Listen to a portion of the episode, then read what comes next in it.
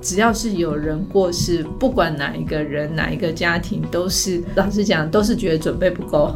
只是我们透过事前的准备越充足的时候，我们觉得是说伤痛的这一段恢复期会比较快。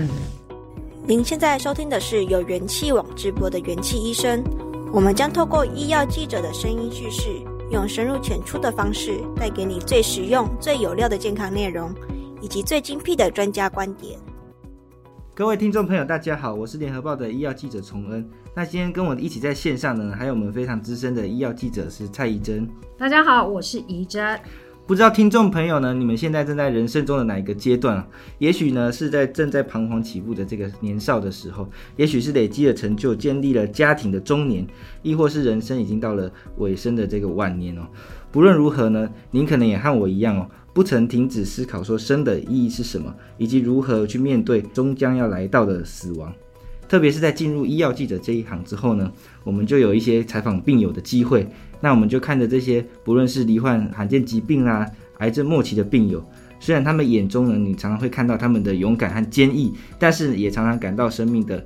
无常跟疾病的无情，我有读过一个书，是这个日本作家村上春树他的名作之一，是一部刻画死亡与爱情的小说，叫做《挪威的森林》。里面有一句非常经典的话，就这样子写道：他写到说，死和生并不是对立的两极，死是以生的一部分存在着。这句话呢，非常适合来说明今天的主题，因为我们今天要谈的是善终三法。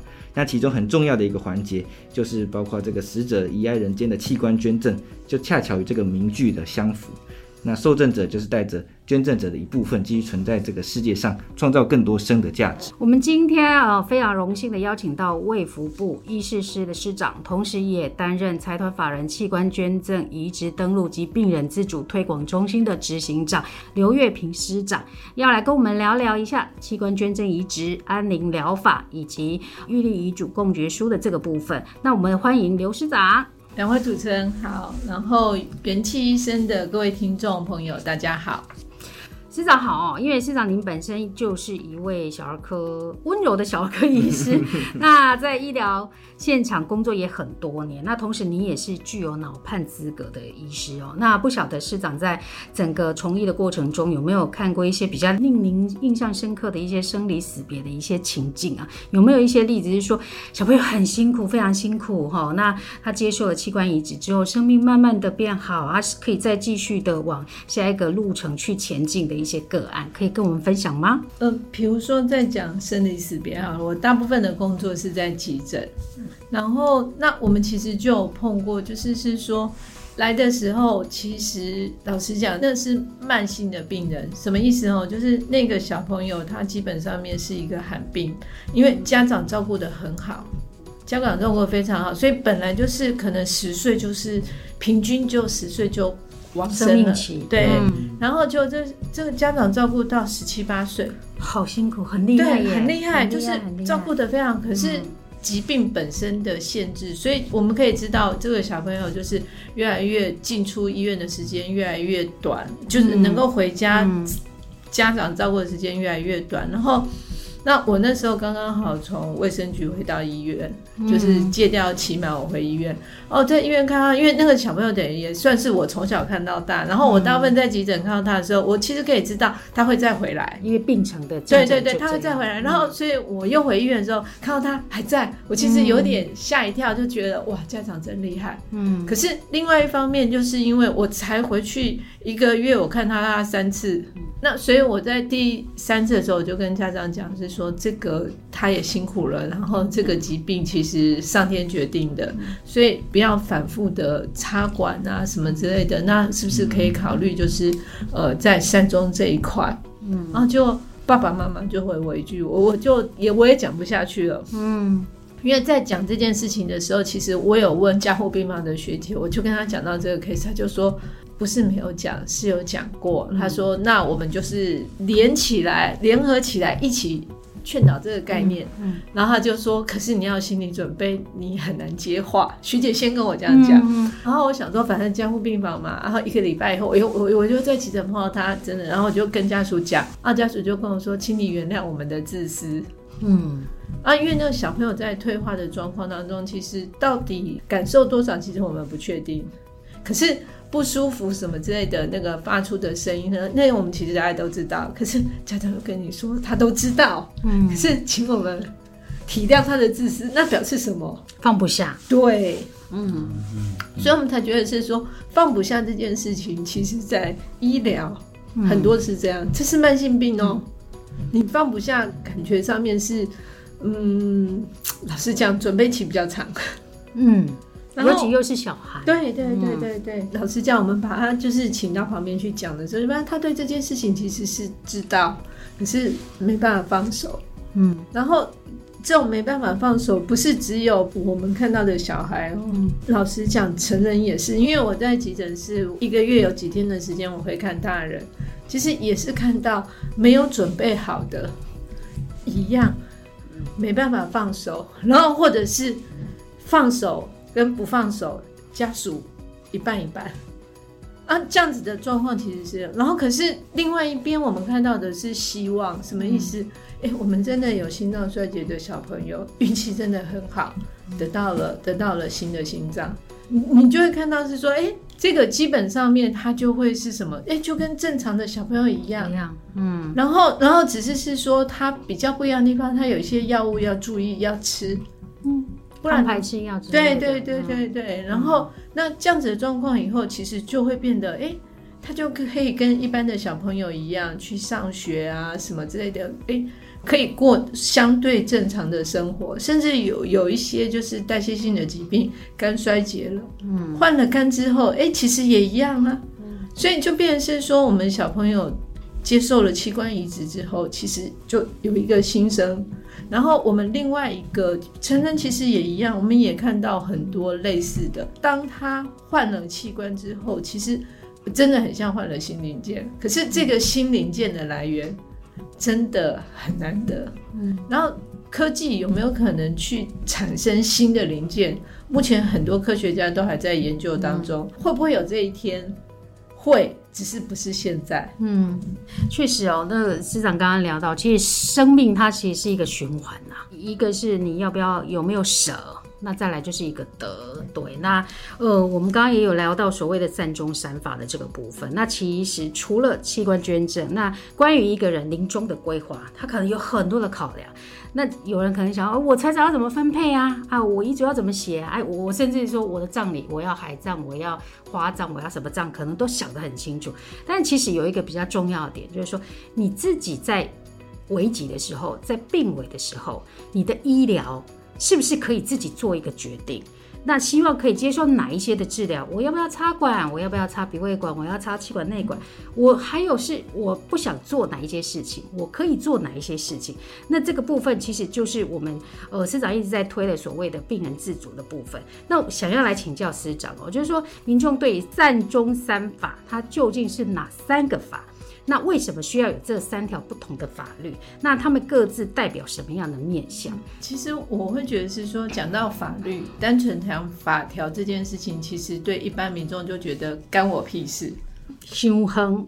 对，真的，真的，真的，就是我我会觉得是说，为什么特别这样讲的原因，是因为这个法律。跟我们一般民众的生活其实是息息相关，它只是它只是什么？它只是比较无形。什么意思？我今天如果要弄一个法律，让大家时时刻刻都背着记着，那这样的话真的是一件好事吗？我我特别要讲这件事情的时候，其实是回过头来，这个法律其实很多它在形成的过程当中，像我们都知道不可以杀人。嗯，你要特别去记说不可以杀人吗？也不用，因为它就是违法的事。对，然后所以所以才会是说，在很多制度的设计上面的时候，就会回到了当时真的需要什么东西，把最恶劣的行为去杜绝掉，然后这样子的一个立法设计，就会是我们会希望鼓励的。然后这样子的话，一般民众只要按照正常的生活。其实老实讲，是不是就能够达到？哎，其实我们所有人在追求的，也不过就是一个健康、平安、幸福的日子，然后就是过我的日子，所以才会是说，哎，在我们讲的善终三法的这个过程当中，第一个先出来的，其实是因为我们当时在科技追求下面，我们怎么样去延长民众的生命？碰到最开始的时候，其实是碰到肾脏移植。什么意思？肾脏开始衰竭的时候，肾脏不能做的时候，其实人就会开始水肿，然后肾脏都有一些排毒功能嘛，没有办法可以帮忙的时候，这个人就往生。所以开始有医师研究，哎。那我其实就是靠洗肾啊，可是后来发现洗肾的生活品质跟换肾脏的生活品质还是有差异。那是不是就可以诶用换肾的这件事情？可是你要换肾脏，又又要先解决几些外科技术上面的问题，比如说接血管，嗯，要先会接，对，然后哪一些的肾脏接起来是有用的，嗯，然后这个中间就有了所谓的对免疫学要有了解，嗯，接下去诶。有排斥是不是这个就不行了？嗯，然后就开始必须先针对这一块搞清楚哦，原来要移植要做得好，先要了解，我要先配对，要不能够排斥，然后要有一些检验方法解决这个问题之后，哎，接血管那些都不是问题了，我就可以移植。后来发现是说，哎，移植之后还是有问题，我就算血型什么之类的都 OK，还是有问题，因为免疫这边后来是因为有了。免疫抑制剂这样子的一个药物的发展以后，整个都 OK。然后国外在 OK 的时候，我们国内其实的医师其实也会想要解决这个问题，所以就开始倡议是说，那我们是不是也可以来做移植？嗯，那移植这边的话，就会开始要避免什么？是不是就会有器官买卖？嗯啊，只有穷人会会卖。嗯，有钱人就有机会活，嗯嗯、像这样子的一个，我们认为是其实是不符合公益这样子的一个角度的时候，是不是应该要立法？嗯，免得就变成是说，会不会有这种很恶劣的犯罪集团的一个结构式的，就是哎、欸，连医护人员也在里面，嗯，然后连很恶劣的黑市也在里面。啊，这样子的话，所以才会第一个我们推出来的就会是以人体器官移植条例，先处理这一段想要抢救生命，在那个时空背景下面解决的问题是抢救生命、运用已经往生者，或者是国体这边有人愿意捐赠，我们来改变生活品质的这一块。然后，所以在民国大概差不多是。七十六年的时候，我们就通过了啊。其实中间的过程还包括了人体试验啊，嗯、就因为因为你要移植这一块，开始抢救回来了以后，就开始发现是说不对啊，因为有的抢救回来也还不错，可是有的又状况不是很好，再加上当时我们又发现是说，哎，台湾开始。高龄的人口开始开始变多了，嗯，所以开始就得考虑是说，end of life 这一块的生活品质。那这一块的生活品质的部分，如果已经走到末期了，那是不是应该要去注意？嗯，那怎么样又可以杜绝我们刚刚讲的，就是一些比较恶劣的行为？那什么意思？就是是说，其实也不能在这个阶段也不能称为恶劣的行为，因为它违法的少。可是它产生的问题是，华人他的家族的羁绊是高的。嗯，当你你敢不敢在你家族当中表达我想要干嘛？这件事情是困难的，困难的。嗯，然后所以是说你不敢表达你想要干嘛的时候，如果你的家庭一起跟你做决定，好不好？就共同讨论一下嘛。对，嗯、然后那怎么样才能够让最后这一路能够走的？老实讲，是往生者是很安详，然后在还留在的家属存活的遗族这边可以很安心。嗯，那这件事情就会变成是说，我们立法其实是在处理这一段。救不救的这件事情的话，其实救回来，如果只是延长所谓的呃没有价值的生命的这一段的时候，其实是不是会更造成困扰？嗯，所以曹医师说，哎，那既然我们不主动去结束这个生命，因为那时候也是有安乐死这样的一些讨论的议题，可是回过头来，在当时大家的共识是说，哎，如果死亡的终点是上天决定。那我们就在这个上天决定的日期还没来到之前，之前嗯、大家好好的把这一段的，不管是家人跟家人之间的关系做修补，嗯、或者是说让这个生病的人他能够比较算是舒服的走完这一段，嗯、那这样子的一个过程的时候，就产生了我们的安宁的缓和条例，然后这个就是民国八十九年的时候通过，所以你可以看到。七十六到八十九十几年，从积极的抢救生命到我们注意到 end of life 末期这一块要去注意，然后可是在这个当中的氛围，家人的羁绊、家族的羁绊还是一个重点。是是，然后。在时间再过推这这这观念又又开始在推动的时候，又差不多过了十年。十年，哎，真的是十年一轮哈。对，十几年。对，然后就发现是说，哎，其实自己讲得越清楚的时候，嗯，老实讲，对家族在讨论这件事情的时候，其实会是更简单，共识越快。对，是因为你你就表示这个家族其实有经过一些准备，虽然我们在面对就是呃。只要是有人过世，不管哪一个人、哪一个家庭，都是都老实讲，都是觉得准备不够。只是我们透过事前的准备越充足的时候，我们觉得是说伤痛的这一段恢复期会比较快，嗯、悲伤处理了，对，是它会比较快。然后也因为这样，所以在那个呃，等于是一百零四年的时候就通过了病人自主权利法，就可以开始主张说，哎哎，把话可以从自己。发声跟大家讲，然后那可是他最后的要做的落实的时候，其实还是会为什么前端这边设计是说必须要加至少有两个以上的见证人一起陪同。啊，其实就会希望是说透过这样让家人或是你亲密的人知道你的决定，对，嗯，然后这样的话才能够真的落实，所以他的这个三个法其实主要就会是。呃，你要说明星影响到政策，其实也是，嗯，可是政策是活的，它也会呼应当时的社会脉动，是觉得我们在这个当下需要哪些的法律，让大家更安心去从事这样的行为的时候，不要害怕，嗯，所以才会你会看到几乎就是十年、十年、十年左右会有一些新的变化，嗯，其实生命的定义一直在随着时代的变化，跟随时代的演进会有一。些不一样的情形出现，那这些的法规也因为这样子而诞生。对，因为我们刚刚看起来十几年、十几年这样子，其实台湾在这方面真的很先进哎，很多的法它都是在亚洲之先。对，对，所以这个部分我觉得台湾真的是还不错，很厉害。那我们现在说的这个。就是司长是担任的这边的财团法人器官移植登录及病人自主推广中心，其实在过去是叫做器官捐赠移植登录中心哦，是到了去年的十月二十五日才改组。那就想请教司长说，这次的组织变革它主要的原因是什么？那改组之后，中心有新增了哪些的使命？这个名字变很长，然后其实。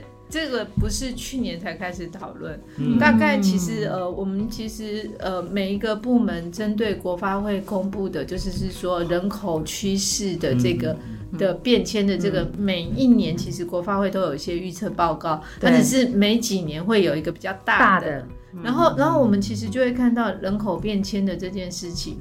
然后那那时候在讨论，就是是说我们每一个业务该怎么去做一个因应人口变迁这一块的时候，对器捐这边我们就发现是说，当人口变少的时候，其实我的器官来源一定少。嗯嗯嗯。然后特别是一个老化的社会，其实这并不代表老就不能捐。嗯。因为身体的年龄。跟生理实际的年龄它是有差别的，嗯，然后这样子的差别的时候，那就会回到了，就是以卫福部而言，我们其实就希望促进健康嘛，对。然后每一个人都保持健康的时候，其实如果真的发生事情的时候，其实是不是可以用的就比较多啊？嗯、是，嗯。然后，然后，所以我们才会觉得是说，过去器捐这一块，如果我单纯讲这件事情的时候，感觉上比较 reactive。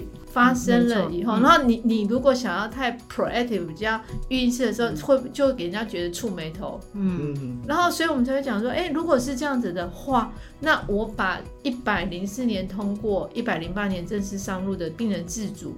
其实它的重点会在往前延伸，让大家及早去思考这件事情的时候，嗯、那就会回到是说，诶，那我有没有可能，其实我也不需要去成立什么新的团体、嗯、新的组织，我用旧有的组织，嗯、其实让它能够重新做一个活化的概念，去、嗯、去做观念的转变。哎，这样的话是不是就能够更达到效益？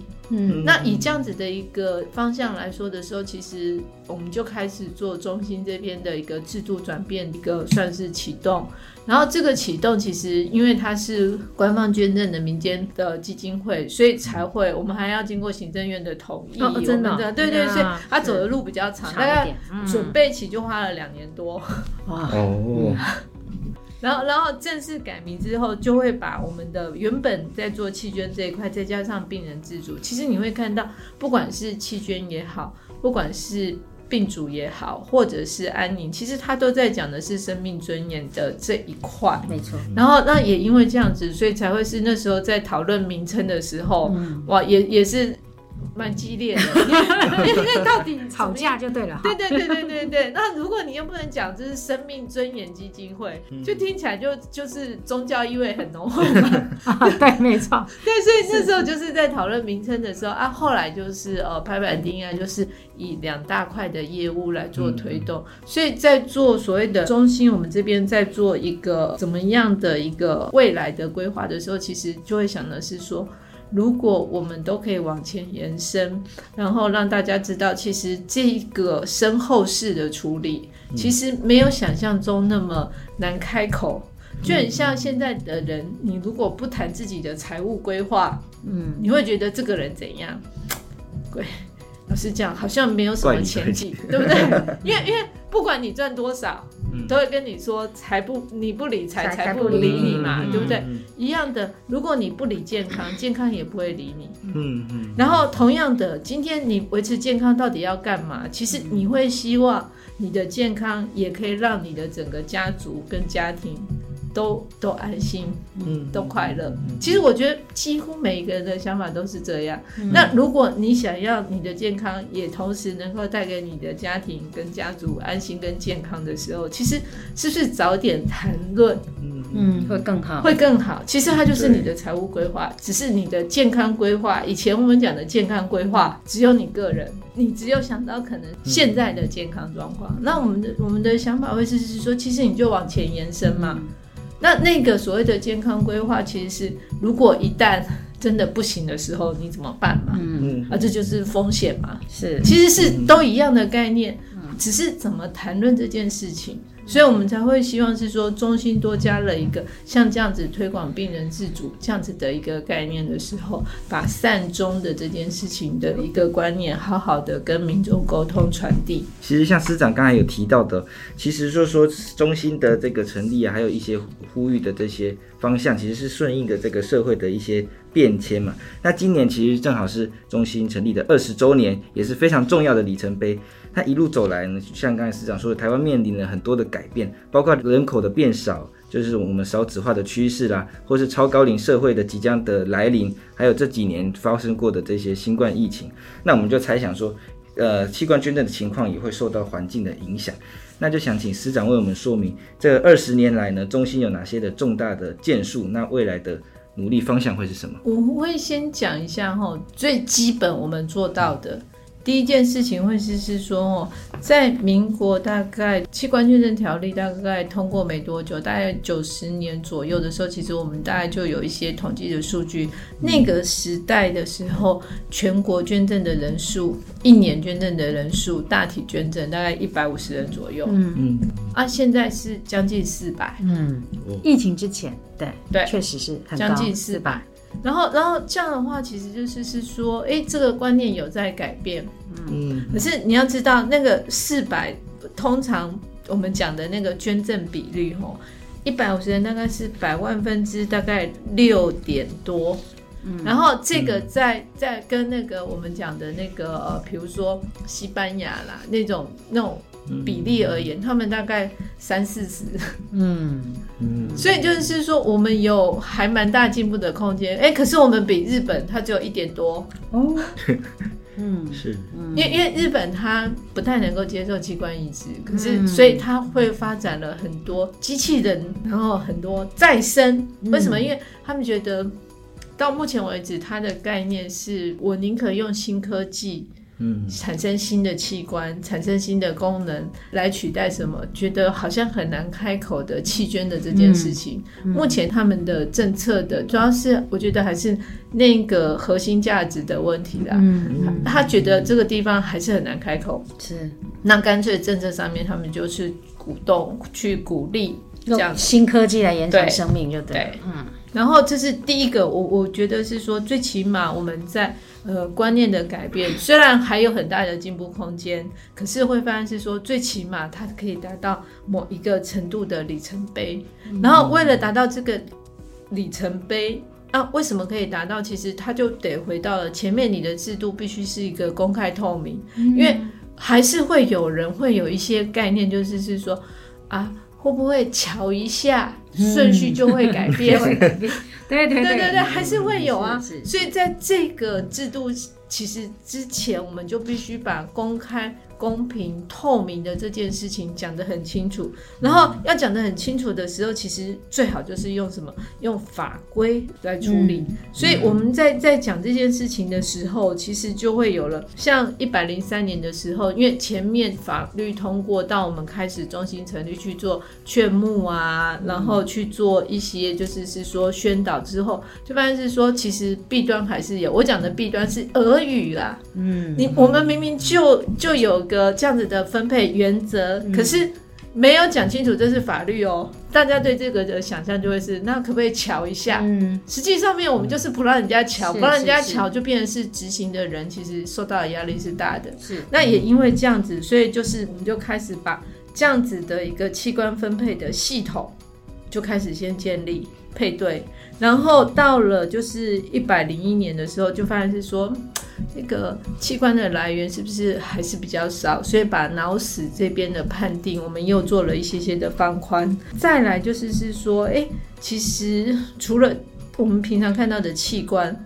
那其实组织也是一个可以协助帮忙的，然后我们就开始希望组织库这边也可以做的是品质的保证啊，然后让至少人家在捐赠组织这一块啊，特别我们先针对眼角膜这一块成立了国家眼库。再来的部分的话，就会发现啊，来源其实还是有受限，所以我们就是说，那如果捐赠者。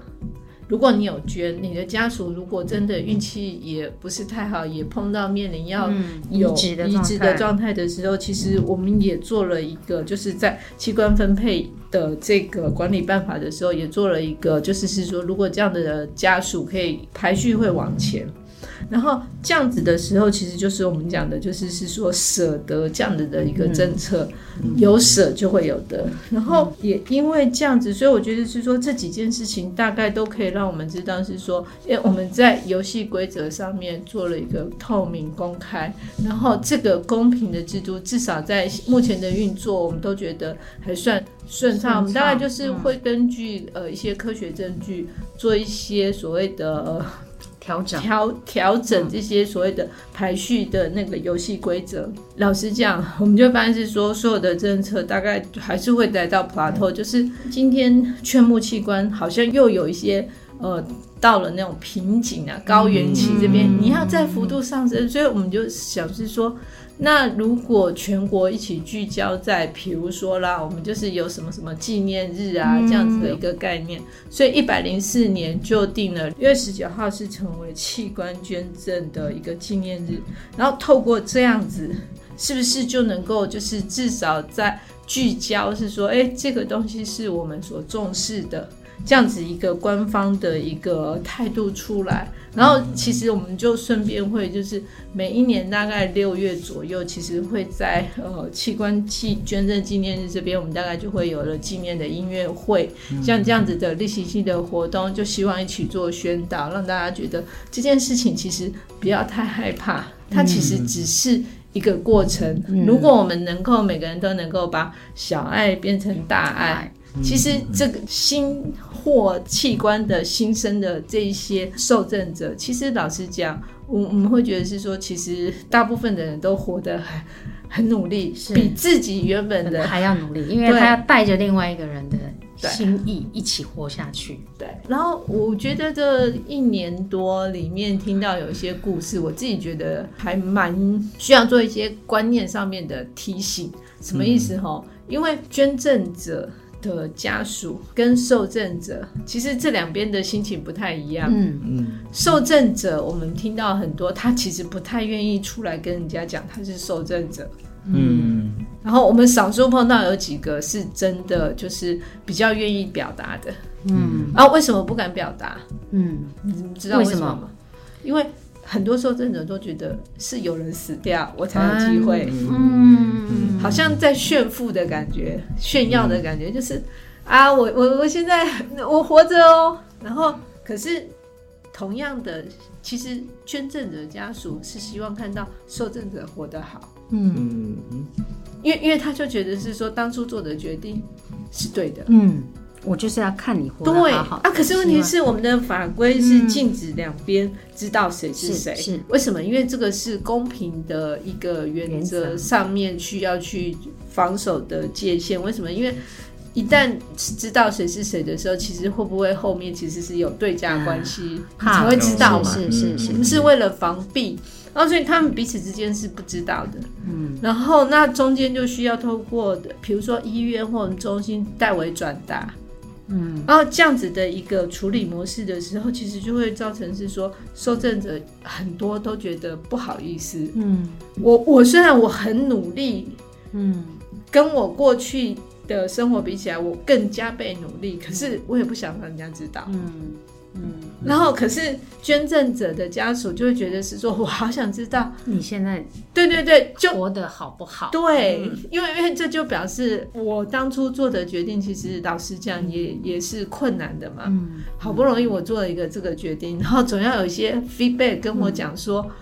O 不 OK？其实 OK 的，嗯，我没有做错事。然后两边的的讯息其实有，有点落差，有一点点落差。嗯、虽然捐赠者家属都会定期会得到一些卡片啊什么这些，嗯、可是光透过这样，其实老实讲，很多家属还是。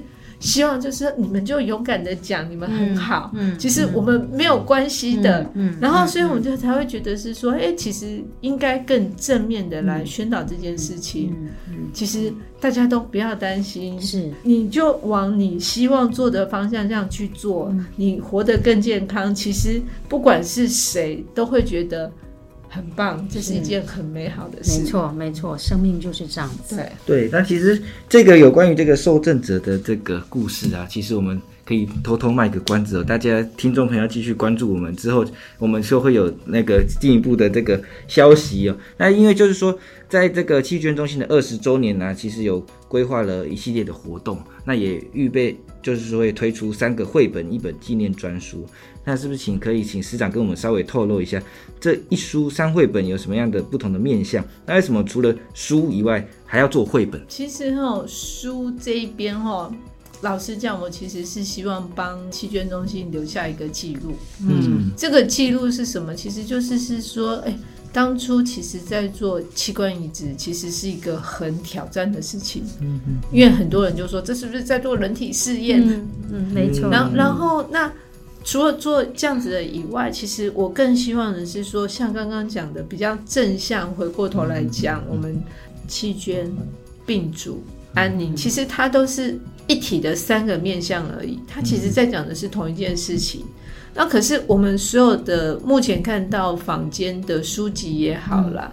然后或者是什么研讨会也好，或者是大家在讲的，就把它拆成三个事情、三件事。可是实际上面它是一个核心，三个面向。嗯，然后所以我那时候才会是说，哎，那有没有可能我们自己出一个科普的概念？然后我就说我不要官方文章的东西，我不要歌功颂德。我说因为歌功颂德。没有什么好玩啊？为什么？因为因为每一个都嘛，只要是官方稍微有有帮忙的，都觉得我们在歌功颂德。我就说，可是不是？我是希望是说，对这个议题有兴趣的人，他能够找到一个类似科普一样的，嗯，哎，他就是哎，稍微通过这样有一点正确的知识，然后某一些网站讲的东西，其实它是比虽然比较官方，可是最起码你可以在那边得到的讯息不会是错误的，嗯、是一个正确的知识。嗯啊，以这样子的模式来说，所以那时候就是刚好配合二十周年，所以我就是是说，那我我我们应该出一本这样子的书，这个是市面上面没有的。然后更更重要的事情是，千万不要把它弄成一本歌功颂德的书。是。然后那刚刚有提到，特别提到绘本。然后绘本这个原因，其实老实讲很简单，因为我们发现是说，过去在这一个关于生命尊严、生命教育的一个宣导。我们其实发现是说，弃捐可以接受的年龄，或者是安宁可以接受的年龄，嗯、那个大概是在中高龄。嗯，然后他可能对这个议题有感，所以他会愿意接受，愿意签。嗯，啊，可是反过头来，越来越多的其实阿公阿妈其实是听孙子孙女的话。嗯嗯，然后所以才会是说，那年轻人其实也为了要讲亲子共读。陪读念书给小朋友听的时候，顺便也消化一些知识，然后这样子的一个想法上面的话，就是我们干脆从下一代开始啊，嗯，那这时候就是要利用绘本把一些概观念带给小朋友的时候，其实我觉得对于陪读的家长。其实他自己也会是一个反思，那也因为这样，所以才会是说，哎，那我需要出书的这件事情，我就会希望除了我们讲的科普以外，嗯、另外的话，我们那个教育生命意义的生命教育的推广里面，就有了绘本。嗯嗯，这很需要哎、欸，对，很需要，因为因为这些谈生命真的有时候太严肃了，但是也也不得不谈。但是利用绘本，妈妈、小孩、亲子、家人一起念给，因为又是图多于文字的这这样子的绘本，其实它就是简单的，就是可以慢慢的伸进去，在他的家庭中，在小朋友的心中，在爸妈的心中，我觉得是一举三得啦。对，这个这个确实是一个很不错的 idea。对，然后我们对于那个内容啊，其实还有特别请一些专家针对这一块做一些呃文字上面跟图图画上面的调整。然后我自己是因为呃我小儿科医师嘛，所以我就跟他说，你不要只有出国字的，那个一定要有注音，家长才会爱。哦、是，因为边念嘛，嗯、啊边。练习了，对，边教注意。我说这个就在整个那个绘本的设计上面，嗯、其实我们也做了一些些的调整，会希望更符合实际的需求。嗯嗯嗯嗯嗯。那师长其实，在医疗的现场待了好多年嘛，那也看了很多的这些小朋友啊，这些罕病的朋小朋友也好，或是其他疾病的小朋友。那师长本身也是善终三法最有力的传道人，一直在为我们宣导这样子的概念。那对于生命呢，应该也有很多。不一样的体悟，那我们就来想，请问师长一个比较私人的问题，就是说，不知道师长个人在这个临终规划上面已经有一些的想法了吗？就是请师长可以就您呃可以回答的程度来回答就好，这样。其实老实讲，我们所我觉得是我们所有的医疗人员啦，或、嗯、医师人员，其实对这一块都会觉得是说，我如果还没到末期的时候，其实你就积极救嘛，因为医学其实新知。技术变动很快，对，没错。啊，可是实际上面到了末期的时候，其实你就让我好好走。嗯、这一件事情，其实我觉得是我们至少是我们在做医疗的人，其实是很可以接受的概念。嗯，啊，可是我们医疗人员，夯不啷当加起来医师五万多，护理人员号称有二十万大军，对，再加上其他的医师人员，我们占所有两千三百万里面的。几 percent，嗯，是少的，嗯，所以，所以我们才会觉得是说，回过头来再讲这些，呃，我们讲的就是是说，呃，对于临终规划的这些想法而言，其实想法都有，嗯，然后，而且我们医疗人员这边，老实讲，还一致性是高的，嗯，啊，问题是说我们个人 OK，可是我可我们可不可以把那个影响力扩及到自己的家庭？自己的家族的这件事，我自己就觉得是说，哎、欸，老实讲，还是有一点点难度。嗯，没错。所以才会是我自己都在想说，嗯，我怎么跟我妈妈更自然的谈这件事情？嗯，我都觉得还是有点难度的时候，就觉得啊，没关系啊，那我们应该把周边做得更顺一点，嗯，那、啊、这样的话就会谈起来就会很自然。像什么，嗯、呃，像几年前不是有一个生死接线员？哦，有，嗯，对，那个那个呃影集上映之后，哎，签的人变多了。对啊，为什么？就是因为有一个效应，然后让大家哎谈起来没那么尴尬。对，嗯，借由戏剧。对，然后所以我才会觉得是说，哎，那为什么那时候谈不尴尬，现在谈就有点尴尬？氛围。对，嗯、所以我才会觉得是说，哎，那我们其实是应该算是长期的经营这种氛围，让谈这件事情的时候不尴尬。就很像现在谈理财，你也不会觉得这个人很爱钱，嗯嗯，就觉得这个人是我是讲是理智聪明的。我们现在谈理财，谁不谈？只是没有很公开，还是很公开。还是私下，只是差别这样子而已。没错，没错，没错。对啊，然后，然后，那我们谈这件事情的时候，是不是也可以变成这样子的一个氛围？其实也没什么，其实就是聊一聊啊，就跟大家一开始的时候就会是，哎，你的星座是什么啊？所以你是什么样子的？哎，对，你是什么个性？变一个开场白的。对。我就说，那个氛围还需要一点点时间去做氛围的营造。可是，如果我们大家一起想想看，还有什么呃比较创新的方法，让大家可以在接受这样的概念的时候变得不尴尬，是变得更自然。我我觉得这就会是我们未来努力的方向。没错，没错。我们今天非常感谢师长来到节目上跟我们分享这些经验哦。那各位听众朋友，或许您想说，无论您现在是即将步入晚晚年，或是你还是年轻，那感觉死亡好像离我还很遥远。但是每个人终究是必须要面对死亡的。如果能够尽早规划，绝对是好事。有句话说：“你如何规划死，决定了你会怎么活。”其实这就是我们一直讲的，就是说善终之前要善。那这也就是器官捐赠、移植登录及病人自主推广中心这么重视不分年龄的生命教育的一些原因啊。那我们就希望就是从。教育面生根，带领民众一起面对死亡，一起探究生命的本质。我们再次谢谢刘师长。那各位听众也不要忘了哈，今天是中心成立的二十周年，会有一系列的活动。那未来也将出版一书三绘本的部分，那相信都会有很好的内容，可以值得大家去看。那我们下次再见喽，拜拜，拜拜拜拜。感谢各位收听，如果喜欢这集内容。您可以在元气网医生频道重听本集节目，并阅读精彩报道。也记得订阅我们，留下好评，或是留言告诉我们您的想法。